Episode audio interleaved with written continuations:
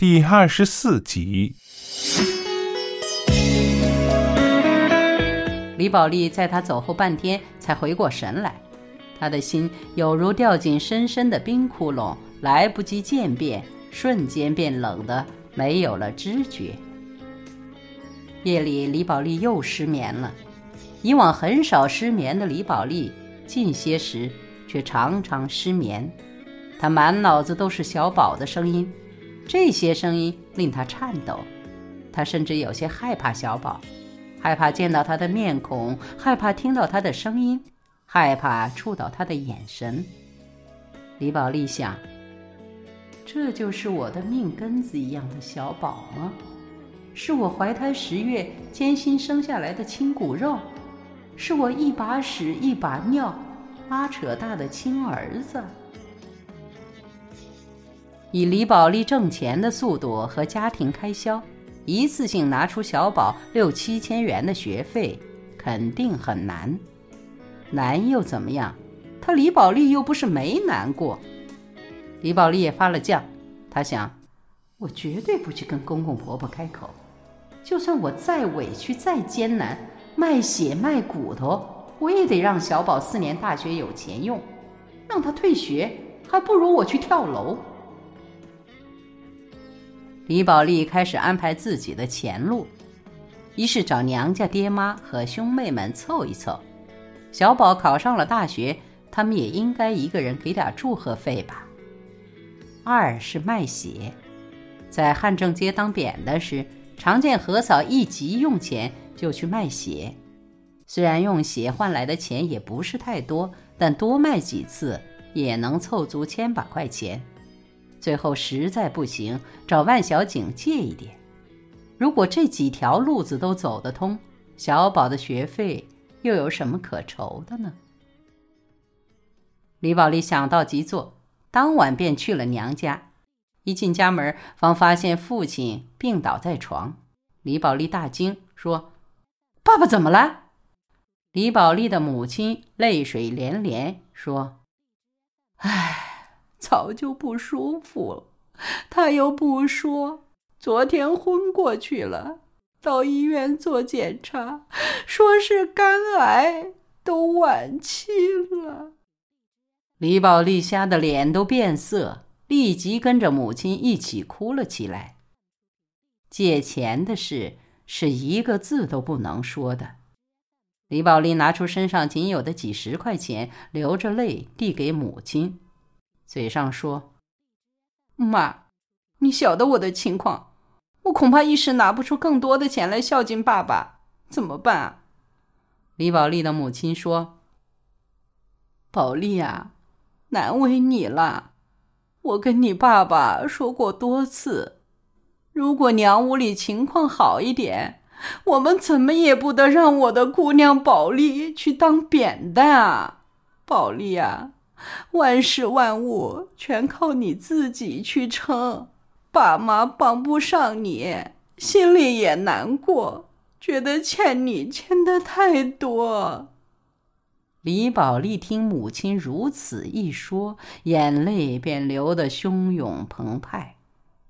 李宝莉说：“妈，爹妈疼我，我晓得，本该我来孝敬二老的，但我实在是顾不过来。”我心里时时都觉得自己在爹妈面前是个罪人。说完，他跟母亲两人抱头而哭。在李宝莉的记忆里，母亲还没有这样哭过。回家时，走在路上，李宝莉想：这才是我的亲人啊！亲人就是哪怕什么忙也帮不上，说出来的话，却能暖和你的心。李宝莉开始走她的第二条路了，去卖血。头一回倒不觉得什么，隔了一个星期，李宝莉又去卖第二回。这一回，她挑货时脚下便不稳当了，飘飘的，人似乎有些浮。恰遇着万小景过来找她，一见面，万小景就说：“哎呀，你怎么气色这么不好啊？是不是病了？”李宝莉原本不想跟万小景说，便想着自己可能会找他借钱，于是就实话实说了一通。李宝莉藏不住事，就连小宝找他谈话的内容也一并说给了万小景听。万小景气得要死，破口大骂小宝，说：“养这样的儿子，真不如养条狗。”骂得李宝莉都快跟他翻脸。万小景原本想找李宝莉谈谈他自己的事儿，结果也没顾得上。跟李宝莉分手后，想想都替他打抱不平，于是。干脆扬手招了辆的士，一车就打到了李宝莉的家门口。李宝莉的公公婆婆见万小景来找他们，非常诧异。万小景也不客气，说：“我跟你们把明话先说了，你们不能逼人太甚。这些年来，宝莉靠打粗活来养活一家四口人，完全是拿性命去拼。哎，他没得哪一天轻松过。”为了替马学武孝敬你们，宝莉吃了几多的苦啊！他跟你们提过没有？换了人家屋里的媳妇儿，早就赶你们出门了。但是宝莉是怎么做的？你们过生活的钱，全靠他一点一点的做苦力来赚呢。宝莉说她愿意，好，她愿意是她的事，我们当外人的也管不着。现在小宝要上大学了，宝莉平常的钱都交给了婆婆，她一下子怎么拿得出这么多学费来？好，宝莉还是自己咬着牙解决，但是没得钱就是没得钱，咬牙也没有用啊。宝莉怎么办？只好去卖鞋，半个月就卖了两回，她连命都不要了。你们两老摸着心想一下。你们的钱是放在银行里长霉耶，却让宝莉靠卖血换钱，你们狠心狠成这样，不怕折寿啊？就是马学武在九泉之下也看不过去哎。宝莉毕竟是他的老婆吧？宝莉这些年毕竟是带他在行孝吧？不是今天宝莉走在路上都快昏倒，我也不得来说这句话。你们是知识分子，怎么做你们自己看着办。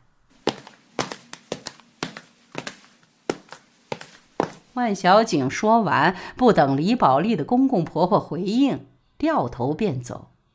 下电梯时想：老子听你们两个讲话，耳朵都要生蛆。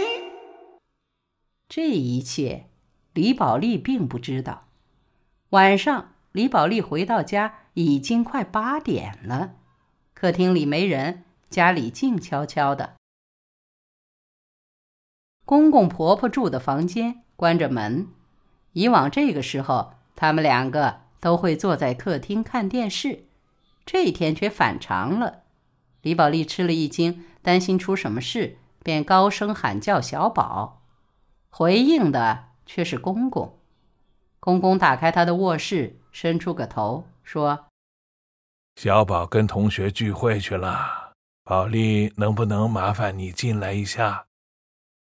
李宝莉有些莫名其妙，因为公公很少这样跟她说话。李宝莉进到房间，不等她站定，公公便递给他一个信封，说：“宝莉，这是小宝的学费。”李宝莉呆了呆，脑子一下子清醒了，她想起小宝的话。如果拿了他爷爷奶奶的一分钱，他就会退学。李宝莉说：“哎呀，不用不用，我想办法去赚。”婆婆说：“给你就拿着，总说我们拿你当外人，你这不是自己把自己当成外人？”公公说：“宝莉，钱不够，跟我们商量就行了，怎么能跑去卖血呢？”李宝莉怔了一怔，说：“你们听哪个说的呀？”婆婆说：“你一个朋友来训了我们一顿，我跟你爸爸细想了一下，也是该训。不晓得你有这么苦，一句话，再不能去卖血。”李宝莉明白是万小景跑来多事了，心里便暗暗骂他。骂完又忙说：“哦，是万小景吧？他就是那么个人，喜欢管闲事。你们莫听他。回头啊，我叫他过来赔个礼。”